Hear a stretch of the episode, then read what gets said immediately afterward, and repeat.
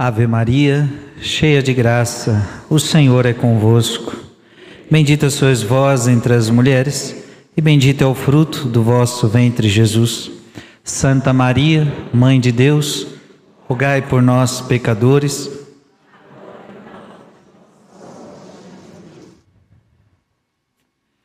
Estamos no décimo dia do nosso retiro 40 dias com São Miguel Arcanjo, usando o livro Vencendo as Raízes do Mal. Hoje estamos na página 81. E mais uma vez vamos nos basear em Fulton Sheen, esse grande homem de Deus que tanto tem nos ensinado. Estamos tratando dos pecados capitais. Já vimos sobre a ira, inveja, luxúria, ajuda aí, gula. Hoje nós vamos falar sobre a. Ah, ouvimos sobre o orgulho. Então hoje já é o sexto. Preguiça. Eita! Esse aqui é outro. Preguiça. Estamos vendo com Futon Shin que cada palavra de Cristo na cruz é uma reparação por um pecado capital. Ontem víamos, e anteontem, que Jesus dizendo tenho sede, era reparando o pecado da gula. Agora, quando Jesus diz sua última palavra, tudo está consumado. Essa palavra da cruz foi uma reparação pelo pecado da preguiça. Tudo está consumado. Você imagina Jesus com 33 anos de vida fez muito, fez tudo o que o Pai pediu, fez tudo o que o Pai ordenou Ele que dizia: Meu pai trabalha, eu também trabalho. Jesus, um homem trabalhador, não foi preguiçoso. Quando chega no final de tudo, ele pode dizer: Tudo está consumado. Não ficou nenhuma pendência. Tudo foi feito, tudo foi consumado. A preguiça é uma doença da vontade que nos leva a negligenciar nossos deveres. Diga comigo, a preguiça é uma doença da vontade que nos leva a negligenciar nossos deveres. Então você tem um dever a cumprir. Você tem uma obrigação a cumprir, você tem uma tarefa a realizar, e de repente vem aquela, você não tem vontade de fazer aquilo. Só que até aí tudo bem, não ter vontade de fazer, tudo bem, mas o que é a preguiça? Eu, em vez de ir contra a minha vontade de não fazer, eu falo, eu não vou fazer. Então pode ter gente até que mentiu para o patrão, estou doente, doente nada, doente de preguiça. Pode ter tido gente que um dia mentiu para o patrão porque estava com doença de preguiça, não conseguiu levantar da cama aquele dia e inventou desculpa, porque teve vontade de não ir trabalhar e inventou um resfriadinho, uma dorzinha, isso e aquilo que não era tão grave para não trabalhar. Preguiça. Eu tenho que estudar, eu tenho que estudar, é a minha obrigação estudar, só que eu não estou com vontade. E em vez de contrariar minha vontade, eu, eu, eu prefiro não estudar, prefiro ficar assistindo TV, prefiro ficar vendo celular, prefiro fazer outras coisas e deixo a minha obrigação. Doença!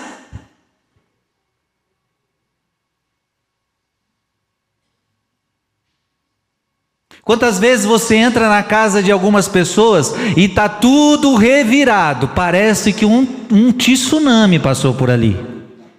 As roupas estão todas fora do lugar, a louça desse tamanho, a casa está toda uma desordem.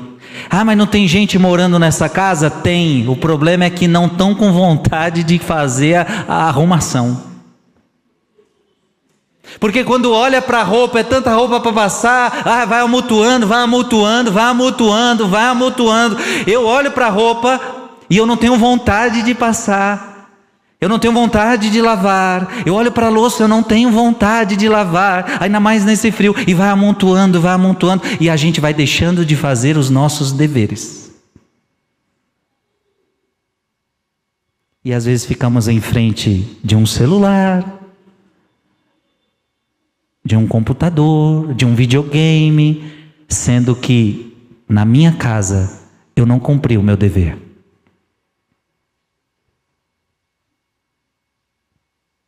É uma doença. A doença da vontade. Vontade fraca, você não consegue contrariar a sua vontade. E hoje a coisa está terrível.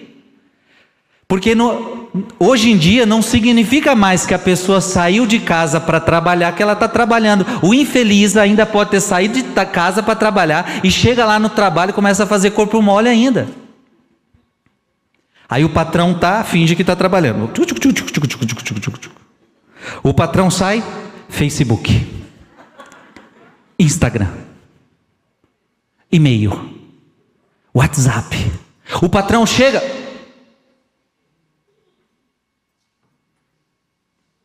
preguiçoso. Cumpre o teu dever. Então a preguiça é o não cumprimento dos nossos deveres. É por isso que muita coisa na tua vida não anda, porque você não cumpre tarefas, você não cumpre deveres, você você tem preguiça. Gente, a preguiça é uma doença. A gente tem e veja, Fulton Sheen já começa a dizer: a preguiça pode ser física ou espiritual. Então pode ser física, eu tenho preguiça de trabalhar, eu tenho preguiça de fazer um exercício físico, eu tenho preguiça disso, eu tenho preguiça daquilo, mas também pode ser espiritual. Eu tenho preguiça de rezar. Então eu tenho que rezar. Você tem que rezar, não é, não é se quer, se não quer. Não, você tem que rezar. É tua obrigação. E não tem essa, eu, eu, eu, eu vou escolher se eu vou para missa ou se eu não vou para missa. Não, você tem que ir para a missa. É obrigação de um católico ir na missa todo domingo. Mas vai ter domingo que você vai ficar com preguiça. Ai, tem que ir para missa hoje. Teus filhos. O pecado da, da, o pecado da capital da preguiça já se manifesta nos seus filhos desde cedo. Chama teus filhos para a missa logo cedo, o que, que eles falam para você? Ah, mãe, mais um pouquinho. No outro domingo eu vou. Preguiçoso. Pecado cruel, hein? Pecado terrível.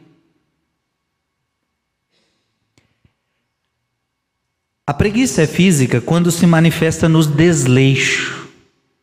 Você começa a ficar desleixado. Então, casa desleixada. Você entra na casa, você já percebe. Entra no teu quarto. Como é que está teu quarto? Posso entrar lá? Como é que está teu guarda-roupa? Quando eu tenho preguiça, eu começo a desleixar. Eu não arrumo mais minha cama, não arrumo mais meu guarda-roupa, eu não arrumo mais nada, que eu quero saber de nada, estou desleixado. Fica na pro, procrastinação, na ociosidade. Fica naquela ociosidade, fica fazendo o quê? Nada, fica zapeando o canal. Tem homem que senta, isso é próprio de homem. Ele senta a bunda no sofá, chega, chega muitas vezes cansado do trabalho, mas tem outros deveres para fazer. Tem que ajudar a mulher, tem que cuidar dos filhos, tem que ensinar os filhos, tantas coisas, conversar com os filhos. Senta a bunda no sofá e começa. Aí você vai ver o que a criatura está vendo, nada, porque ela só fica mudando de canal. Pac, pac, pac. O que está fazendo? Nada. Não é assim, eu estou agora assistindo um documentário muito importante para a minha vida e não sei o que, eu preciso disso. Não, não, é estar tá fazendo nada. Só que você esqueceu que você não pode ficar assim ainda, porque você tem deveres a cumprir. E a gente fica ocioso. E já dizia os santos: cabeça vazia, oficina do diabo. Diga comigo, cabeça vazia, oficina do diabo. Se o diabo vê que você está ocioso, se o diabo vê que você não está fazendo nada com nada, é a hora que ele aparece.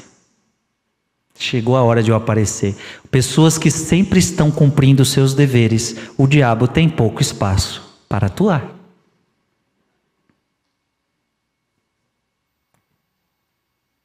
Vive na ociosidade, na debilidade, na debilidade, na indiferença, no desinteresse. Então é indiferente, é indiferente aos seus deveres, não tem interesse em fazer nada.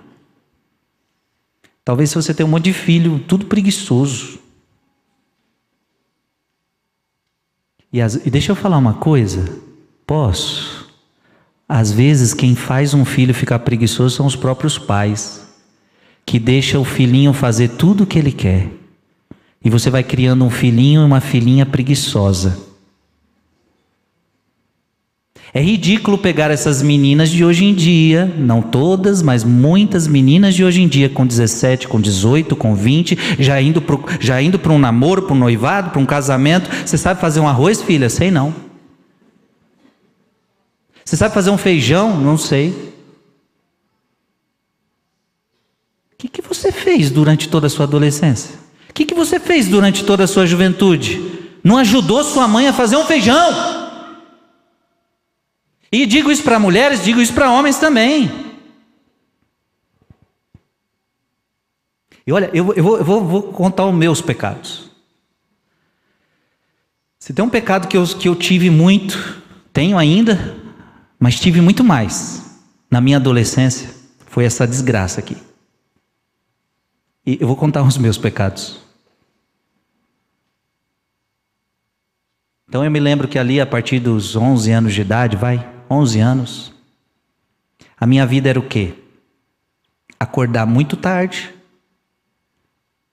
Então eu não tinha hora para acordar. Já está aí o, o, preguiçoso por excelência, não tem hora para acordar. Eu acordo a hora que, que os olhos abrirem, que eu tiver vontade. Então eu dormia, dormia tarde e acordava tarde. E aí, mamãe ia trabalhar, meu padrasto trabalhar. Então era só minha mãe, padrasto e eu. Eles iam trabalhar. E eu ficava em casa. Ali com 11 anos, acordava tarde, quando eu chegava na louça, eu já via que tinha louça, minha mamãe tinha saído correndo, já deixou até uma comidinha para mim. Olha, olha, mamãe deixou até uma comidinha. Filho, tem isso, tem a carne, tem não sei o que, já deixou tudo preparado. Mas às vezes não deu tempo de lavar a louça. Aí o que, que eu fazia? Eu comia, eu sujava mais panela. Só que em vez de eu lavar a panela que eu sujava, em vez de lavar o prato que eu sujava, eu ia amontoando mais. Mais luz, mais luz. E o banheiro sujo. Eu entrava naquele banheiro fedido, fazia mais xixi, mais cocô e nada mais.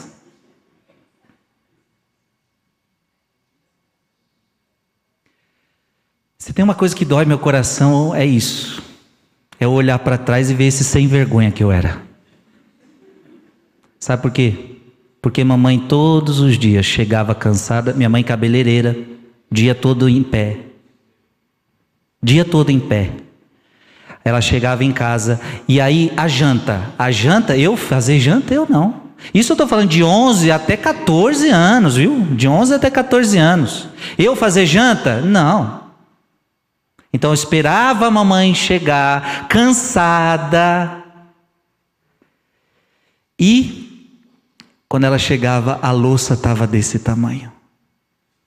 Eu sabia que ela ia brigar, ela ia brigar um pouquinho, aí eu ouvia as, as brigas dela. Pronto. Todo dia era assim. Um preguiçoso. dentro de casa. Se eu continuasse nessa preguiça, eu nunca podia ser padre. Se eu continuasse nessa preguiça lascada, eu nunca chegaria ao sacerdócio. Preguiça. Custa lavar uma louça, você está em casa o dia todo, custa ajudar, custa ajudar, custa cumpre os teus deveres. O preguiçoso é indiferente. Tem louça para lavar? Tem, tem banheiro para lavar? E fica transferindo para os outros. Isso é o outro que tem que fazer, não fui eu que sujei, não fui eu que. E vai transferindo. Gente, pecado, pecado cruel. Pecado da preguiça. Oh Deus. É espiritual, a preguiça é espiritual quando se mostra indiferente ao aperfeiçoamento do caráter, desgosto pelo espiritual. Então, é uma preguiça espiritual quando você não gosta do que é espiritual, quando você faz aglomeração apressada de devoções, você reza com muita pressa, que você quer que acabe tudo logo. Preguiça, está com preguiça de rezar devagar, com calma, com tranquilidade. Tibieza, você não tem mais vontade, está tíbio, está tá seco. Incapacidade de cultivar novas virtudes. Você não tem capacidade de cultivar virtudes, porque virtudes dá trabalho para adquirir. Ser um homem virtuoso dá, dá, é trabalhoso. Então eu tenho preguiça. Não, não quero saber de adquirir virtudes. A descrição clássica dos efeitos da preguiça encontra-se no livro de Provérbios. Provérbios capítulo 24, versículo de 30 a 34. Perto da terra do preguiçoso eu passei, junto à vinha de um homem insensato. Eis que por toda parte cresciam abrolhos, urtigas cobriam o solo, o muro de pedra estava por terra. Vendo isso, refleti daquilo que havia visto, tirei esta lição: um pouco de sono, um pouco de torpor, um, um pouco cruzando as mãos para descansar, e virá a indigência como um vagabundo e a miséria como um homem armado. De tal indiferença como de tal indiferença para com os deveres, nosso Senhor falou no Apocalipse: Mas como és morno, nem frio nem quente, eu vou vomitar você. A vida e os ensinamentos de nosso Senhor não dão apoio ao homem preguiçoso. Eu não sei se Fulton Sheen vai falar aqui, mas Paulo vai dizer que quem. Paulo descobriu que tinha um monte de preguiçoso na sua comunidade. Aí ele mandou um recado. Paulo foi, foi forte. E chegou nos ouvidos de Paulo: Paulo, você não sabe de uma. Tem um monte de gente aqui que não quer trabalhar mais, não. Só quer rezar. Estão dizendo aí que Jesus vai voltar, e se Jesus vai voltar, para que trabalhar? Porque na igreja primitiva é assim: Jesus está voltando, Jesus está voltando. E eles falam: se Jesus está voltando, vamos parar de trabalhar. Vamos só rezar. Aí Paulo recebeu o WhatsApp. Aí ele mandou um áudio no WhatsApp. Ó, avisa todo mundo aí. Eu estou dizendo que quem não quer trabalhar também não vai comer. Lembra quando eu disse papais? Qual foi o problema? Qual é o problema dos pais? Por que, que os pais formam filhos preguiçosos, preguiçosos? Porque você deixa ele ser preguiçoso e no final de tudo ele ainda tem a comidinha dele. Quer ensinar teu filho a deixar de ser preguiçoso? Se você não trabalhar, você não vai comer. Se você não trabalhar, você não vai comer. Aí o papai, papai já dá celularzinho caro para o filho, o filho não, não fez nada para adquirir aquele celular. Eu acho tão bonito quando os pais falam: meu filho tem 14 anos, não tem celular. E já avisei: vá comprar seu celular. Você vai trabalhar e você vai adquirir seu celular. E isso vai acontecer quando ele na idade certa para ter um celular. Com 16, com 17 anos, é aí que ele vai começar a trabalhar e ele vai conquistar o seu celular e vai dar valor ao seu celular.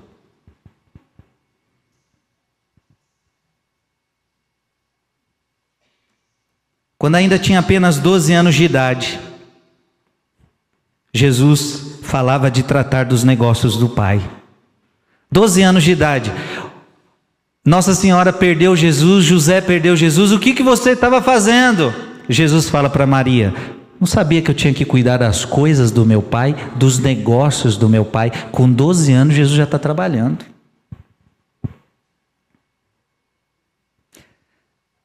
Por isso que a nossa a, a, a, geração, a geração dos nossos avós era uma geração menos preguiçosa.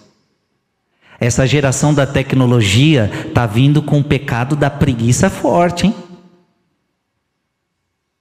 Essa geração está vindo com o pecado da preguiça forte. Hoje eu escutava uma pessoa dizendo assim: Ah, o meu filho acabou de nascer. Eu, ele começa a chorar. Quando eu coloco o celular na frente dele com uma musiquinha, ele para de chorar. Aí, veja, nas gerações passadas não tinha celular. Então o que, que acontecia? O filho chorava. E você dá o que para ele fazer? Não tem celular. O que, que você faz? Pega no colo, dá de comer, faz alguma coisa. Mas não tem celular.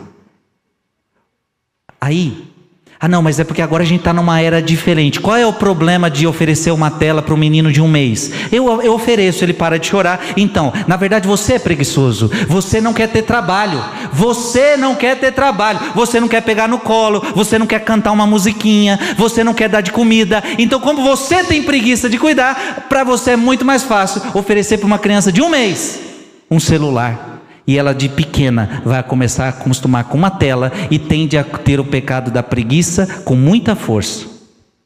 As gerações passadas não tinham telas.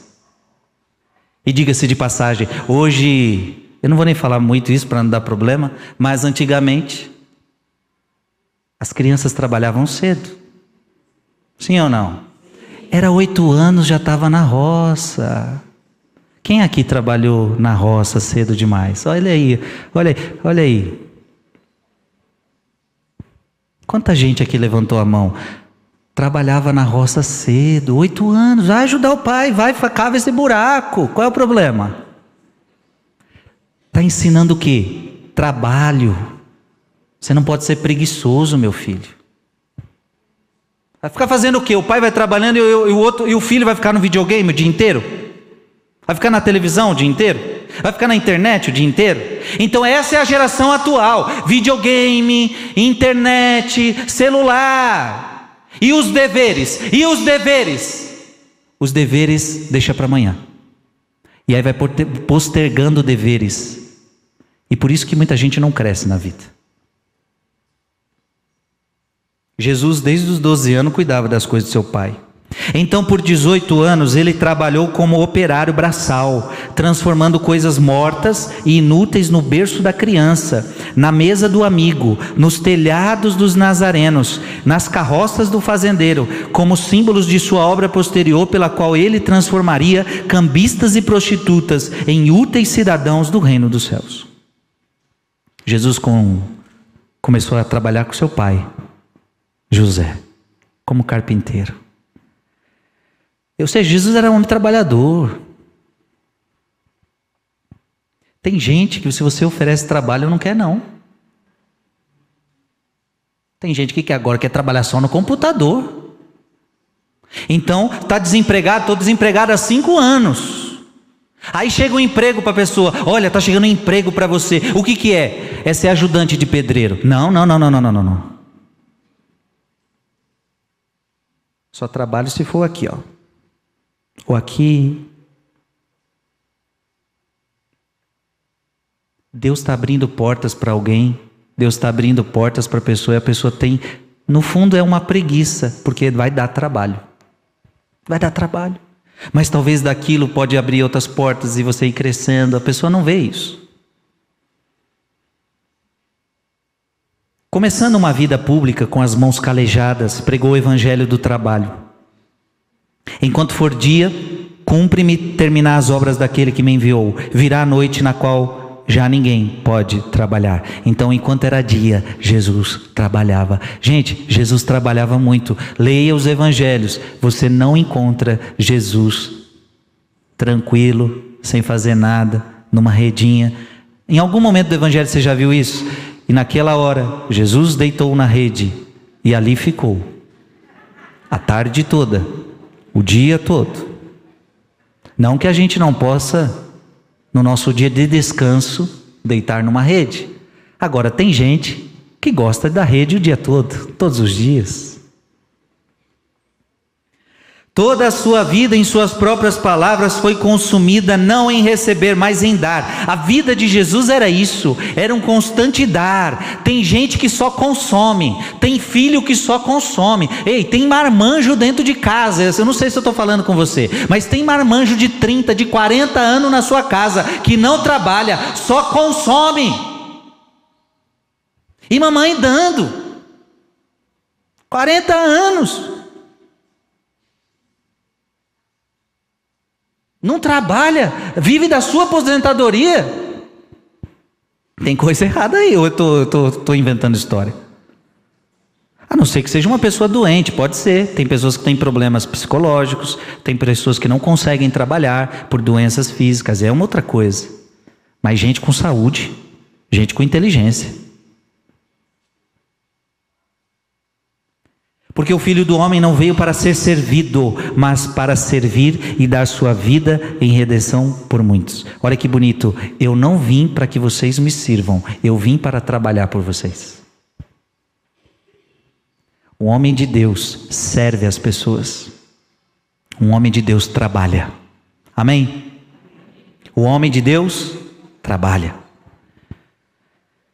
Ele ganhou o direito de ensinar a necessidade do trabalho e para que não vivamos na ilusão de que qualquer outro trabalho é mais importante do que a salvação das almas, até mesmo o enterro de nossos pais disse ao discípulo que pediu tal permissão: segue-me e deixa que os mortos enterrem seus mortos. O serviço mais importante é trabalhar nas coisas de Deus. É trabalhar nas coisas de Deus, é trabalhar na salvação das almas. Isso também dá, dá muito trabalho. Isso que eu estou fazendo aqui agora, eu estou trabalhando para Deus.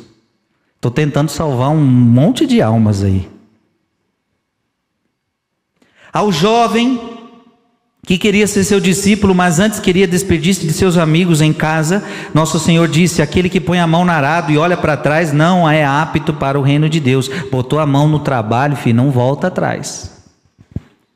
Trabalhar apenas pelo pão não é cumprimento de seu mandamento, pois aqueles que queriam mais pão, ele implorou: trabalhar não pela comida que perece, mas pela que dura até a vida eterna, que o Filho do Homem vos dará. O serviço da salvação não é tarefa fácil, há duas entradas neste mundo e duas portas para a vida futura. Entrai pela porta estreita, porque larga é a porta e espaçoso o caminho que conduzem à perdição. E numerosos são os que aí entram. Entrai estreita, porém, a porta e apertado o caminho da vida, e raros são os que a encontram. Curiosamente, seu convite é feito somente para aqueles que trabalham pelo prêmio eterno. Vinde a mim, vós todos que estáis aflitos sobre o fardo, e eu vos aliviarei. Tomai sobre vós o meu jugo, recebei minha doutrina, porque eu sou manso e humilde de coração, e acharei repousos para vossas almas, porque meu jugo é suave e o meu peso é leve. Você quer entrar no céu? Só entra no céu trabalhador. Gente preguiçosa é para o outro lado que vai, é para baixo. Os preguiçosos vão para baixo. Quer entrar no céu? Tem que trabalhar. Eu estou falando agora não só trabalhar registrado, não. Eu estou falando trabalhar pela tua salvação, trabalhar pela salvação da tua família, trabalhar na oração, é trabalhar nas virtudes, é trabalhar em todos os sentidos. Você não pode ser preguiçoso. Amém? Diga comigo, Jesus, tira essa preguiça de mim. Olha para quem está do seu lado aí, diga, tira essa preguiça da sua vida.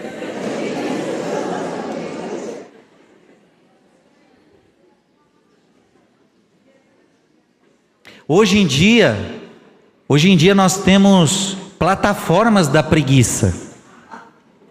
Por exemplo, uma Netflix. É um trem que dá uma preguiça. Sim ou não? Eu não tenho esse trem, mas quem tem, aí começa. série. Aí um capítulo, 40 minutos, uma hora. Ai, agora tem que ver o próximo. Próximo, próximo. E aí fica naquela preguiça, aquela preguiça, aquela preguiça e não sai dali. Passou um dia inteiro. E quando foi ver, acabou a série? Não, não acabou. Só foi a primeira temporada. Quantas tem? Dez. Vai ter que ter mais dez dias de preguiça.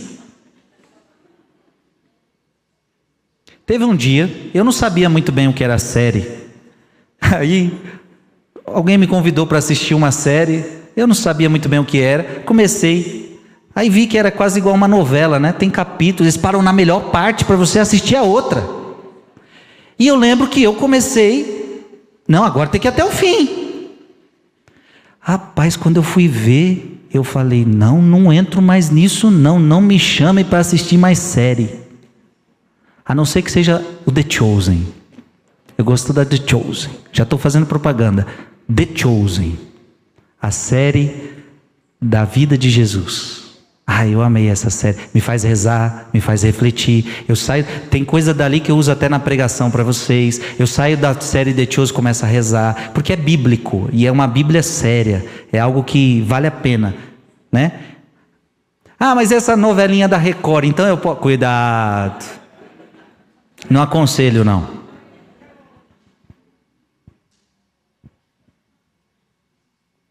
Então hoje nós temos plataformas que nos deixam na preguiça, na preguiça aguda. Ainda mais se fizer um friozinho como esse. Por isso que é bonito quando vocês estão levantando de madrugada. Sabe o que está acontecendo ali? Vocês estão vencendo e lutando contra o pecado capital da preguiça. Quando vocês estão ali, ó, ai Jesus, ai você, eu tô com vontade nenhuma de levantar essa cama, tá um frio, mas aí você levanta. Toda vez que você faz isso, você está destruindo o pecado capital da preguiça. Quando alguém te questionar, mas por que, que você faz isso? Isso é loucura. Estou vencendo a grande preguiça que há dentro de mim. Porque se depender de mim, eu não quero rezar.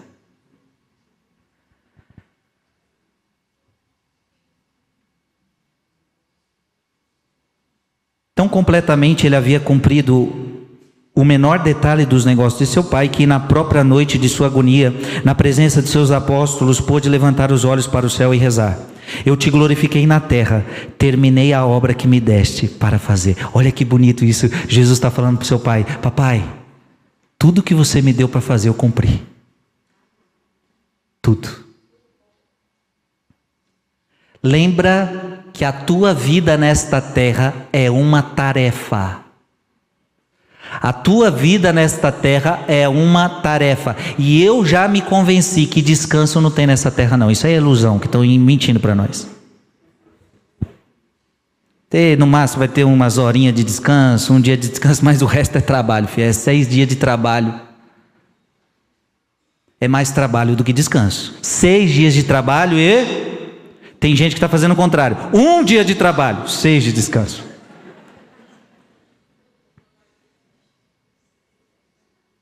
Não, não inverte. É seis dias de trabalho, um de descanso. É trabalho, é trabalho. A tua vida é uma tarefa. Esses dias eu estava olhando a minha vida. Falei, Jesus, o Senhor me arma cada coisa. Por quê? Eu comecei a olhar, eu comecei a calcular. Quaresma da igreja, 40 dias. Aí eu comecei a calcular todas as sextas-feiras que a gente reza na madrugada. Aí eu coloquei ah, os 40 dias com São Miguel. Aí eu coloquei novena de, de Natal, cerco de Jericó. Coloquei isso. Aí fui colocando, fui colocando. Ei, Deus pegou todos os meus dias do ano. Eu olhei assim e falei: obrigado. É como se Deus estivesse falando: eu quero que você trabalhe. Porque é muito fácil para mim ficar lá de perninha para o alto, dentro do meu convento, só desfrutando da vida. Não, eu não sou chamado a ficar só desfrutando da vida. Vai ter minhas férias, que aí eu posso desfrutar um pouquinho, mas na maior parte eu tenho que trabalhar. E o maior, melhor trabalho que tem é trabalhar pelo reino, é, traba, é trabalhar pelas almas. Por isso acordo todo dia feliz. Vamos trabalhar. pelo reino. E o salário, o salário, o salário não tem não. Deste mundo. Mas o salário é ver as pessoas se convertendo. Toda vez que você diz assim, me converti, casei, me arrependi, fui no confessionário, pronto, meu salário está pago. Esse é o salário. Essa é a gratificação. Veja, Jesus está falando, eu terminei a obra. Eu ainda não terminei, minha gente. Eu tenho muita coisa para fazer. É tão bonito Francisco de Assis no leito de morte. Aí imagina, Francisco de Assis no leito de morte. Aí sabe que ele estava falando para os seus irmãos? Ele falava assim: irmãos, comecemos a trabalhar porque não fizemos nada ainda. E os irmãos, Francisco, você fez muito. Não, não fizemos nada ainda. Temos muito que fazer. Olha para quem está do seu lado e diga: você tem muito que fazer. Diga para ele: a tua vida é uma tarefa. Deus te deu uma tarefa. Então cumpra. Para muitos de vocês, a tarefa é ser papai e ser mamãe. Que tarefa bonita! E ei, ei, convenhamos aqui, dá trabalho ou não dá? Dá, graças a Deus. A geração de hoje quer ser pai, quer ser mãe sem trabalho. Não, ter ser pai, ser mãe dá trabalho, casamento dá trabalho. Ser padre de verdade, como deve ser, dá, dá muito trabalho, é. Ei, nessa vida tem descanso não, gente. Quem te iludiu?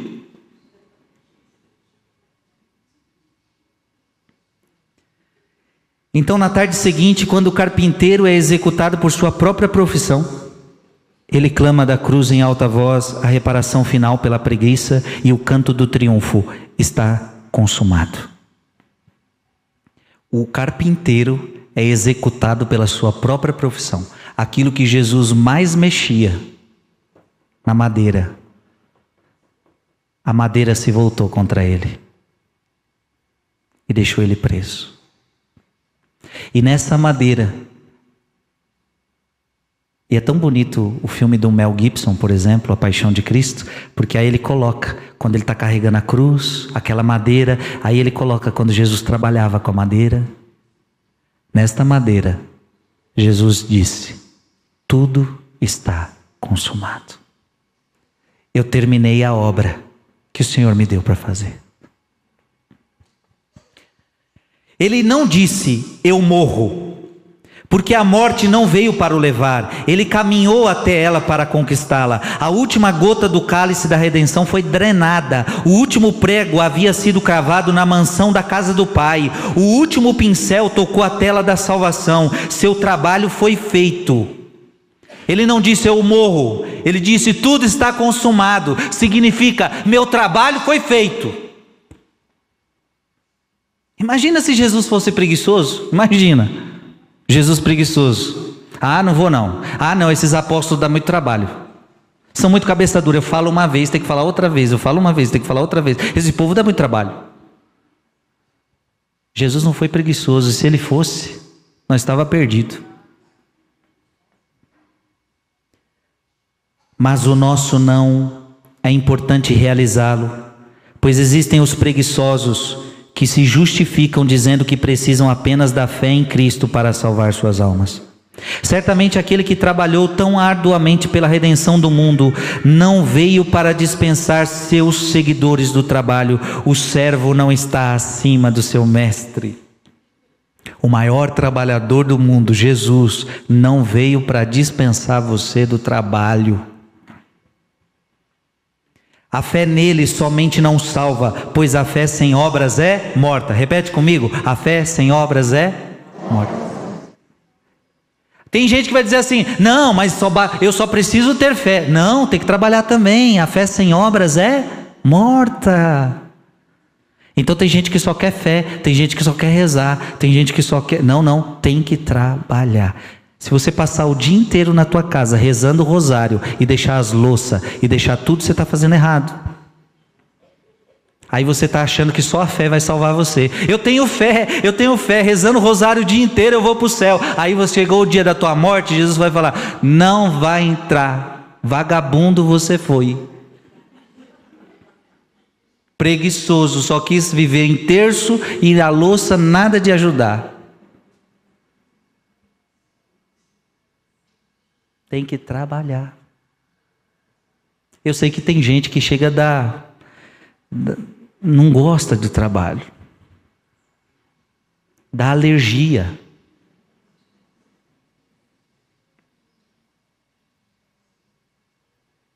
Ensine seus filhos a trabalharem. Quando teu filhinho chegar lá para lavar a louça, deixa ele lavar a louça. Tem tantos papais e mamãe, o filhinho está lá para lavar a louça, tu quer se divertir, brincar. Não, sai daí, menino. Você não lava direito? Deixa ele, deixa ele criar gosto por aquilo. Ensina a trabalhar. Amém? Você está entendendo sim ou não? A fé sem obras é morta. Não basta que o aluno tenha fé no, no, saber do seu professor, basta isso? Eu tenho fé no conhecimento do meu professor.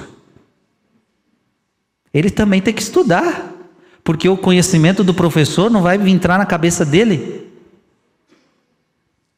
Tem muita gente que pede, reza por mim para que eu passe no vestibular. Rezo, mas vai estudar.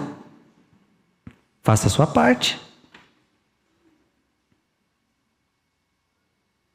Não basta que o doente tenha fé em seu médico, seu organismo deve cooperar com ele e seu remédio. Da mesma forma, não basta crer em Cristo, devemos viver Cristo e até certo ponto morrer como Cristo. Suas palavras não permitem equívocos. Quem não toma a sua cruz e não me segue não é digno de mim. Aquele que tentar salvar sua vida vai perdê-la. Aquele que perder sua vida por causa de mim reencontrá-la. São Paulo compreendeu o trabalho envolvido em ser cristão e escreveu a mesma mensagem aos romanos: Se fomos feitos o mesmo ser com ele por uma morte semelhante à sua, seluemos igualmente por uma comum ressurreição. O que ele fez com a sua natureza humana, devemos fazer com a nossa, plantá-la no solo da cruz e guardar a ressurreição da eterna Páscoa. Mais tarde aos Coríntios, Paulo repetiu: a esperança a nossa esperança a respeito de vós é firme. Sabemos que, como sois companheiros de nossas aflições, assim também o sereis da nossa consolação. E São Pedro, que conhecia tão bem o escândalo da cruz, implorou pela alegria em reviver a cruz. Pelo contrário, alegrai-vos em ser participantes dos sofrimentos de Cristo, para que possais alegrar e exultar no dia em que for manifestada a sua glória. Não há esperança para os espiritualmente preguiçosos nessas injunções. Jesus te deu trabalho. A cruz é, o, é um grande trabalho, hein? Todo mundo aqui tem uma cruz para carregar. Deixa eu te dar essa notícia hoje, para você dormir bem feliz essa noite. Você tem uma cruz para carregar. E Deus me livre de tirar essa cruz das suas costas. Se eu tirar essa cruz das suas costas, você não entra no céu. Só tem um jeito de você entrar no céu: carregando a sua cruz. Só que carregar a cruz dá trabalho. E cada um tem a cruz que pode carregar, viu? Ah, eu não aguento isso, eu não aguento. Aguenta, aguenta.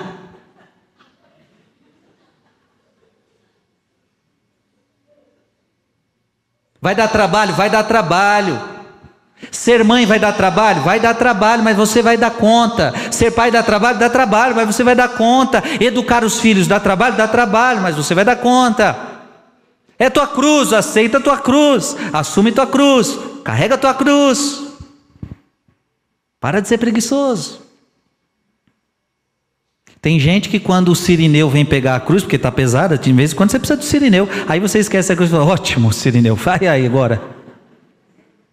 Não adianta dar sua cruz para os outros, podem te ajudar. Determinado momento da vida, eu posso te ajudar a carregar a sua cruz com uma música, com uma canção, com uma palavra, com um conselho, com um abraço.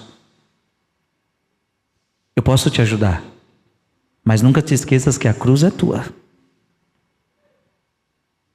E sem ela você não entra no céu. Sem a cruz você não ressuscita. Então, o maior trabalho que a gente tem é para carregar a nossa cruz. Nosso Senhor é o selo devemos ser carimbados por Ele, Ele é o padrão, devemos ser modelados a Ele, a cruz é a condição, devemos ser pregados a ela. Você deve ser pregado na cruz como Cristo. Nosso Senhor amou tanto a cruz que Ele manteve suas cicatrizes mesmo em sua glória. Aquele que sobre a morte obteve a vitória, manteve o testemunho de suas feridas. No dia do juízo, Ele dirá a cada um de nós: Olha que bonito isso. No dia do juízo, ele dirá a cada um de nós: Mostra-me tuas mãos, mostra-me os teus pés, aonde estão as cicatrizes da tua conquista. É forte ou não é? Imagina, no dia do juízo, Jesus vai perguntar para você: Me mostra as suas mãos, eu quero ver se você foi pregado na cruz. Eu quero ver se você tem sinais da conquista. Não tenha medo de ser pregado na cruz. Não lutas as batalhas em nome da verdade? Não venceste nenhuma guerra em nome da bondade? Não te fizestes inimigo do mal? Se pudermos provar que fomos seus guerreiros, expondo as cicatrizes em nossas mãos apostólicas, gozaremos da paz da conquista. Mas ai daqueles que descem do Calvário, desta peregrinação terrena, com as mãos imaculadas e brancas. Ai daqueles que não têm as mãos calejadas pelo trabalho. Ai daqueles que não têm as mãos perfuradas com a cruz. Você não vai entrar no céu. Diga comigo, Senhor, Senhor tira, de mim, tira de mim esse pecado maldito, esse pecado maldito da, preguiça. da preguiça. Amém? Então, a partir de hoje, ó, show preguiça, hein? Aí as pessoas da tua casa vão falar: o que está acontecendo com você que você está mais animado para fazer as coisas? Você agora está lavando louça, você agora está fazendo isso, você está fazendo coisas que você não fazia. Olha, continuo sem vontade de fazer. Mas descobri que só entro no céu tirando esse, esse espírito de preguiça de mim. Trabalhando, trabalhando, trabalhando. Se Jesus trabalhou, eu também tenho que trabalhar. Que Deus nos ajude. Quem não quer trabalhar, não deveria comer. Só trabalha. Você trabalha, você tem direito a comer. Que Deus nos ajude. Para complicar a sua vida, amanhã a gente continua falando de preguiça. Tá? Para quem já recebeu muita, porque cada pecado capital, uns recebem mais punhalada em um e no outro, né? Tem gente que recebeu mais punhalada na ira, tem outros que foi na inveja, tem outros que foram no, na luxúria, outros no orgulho, tem uns que é em tudo. Os que é de tudo tá lascado. E tem uns que chegam na preguiça hoje e falam: tô, tô ruim. Falou comigo. Amanhã tem mais, para a gente terminar este assunto. São Miguel Arcanjo, defendei-nos no combate. Sede o nosso refúgio contra as maldades aciladas do demônio. Ordena-lhe Deus, instantemente o pedimos. E vós, príncipe da milícia celeste, pela virtude divina, precipitai no inferno a Satanás e aos outros espíritos malignos que andam pelo mundo para perder as almas. Amém.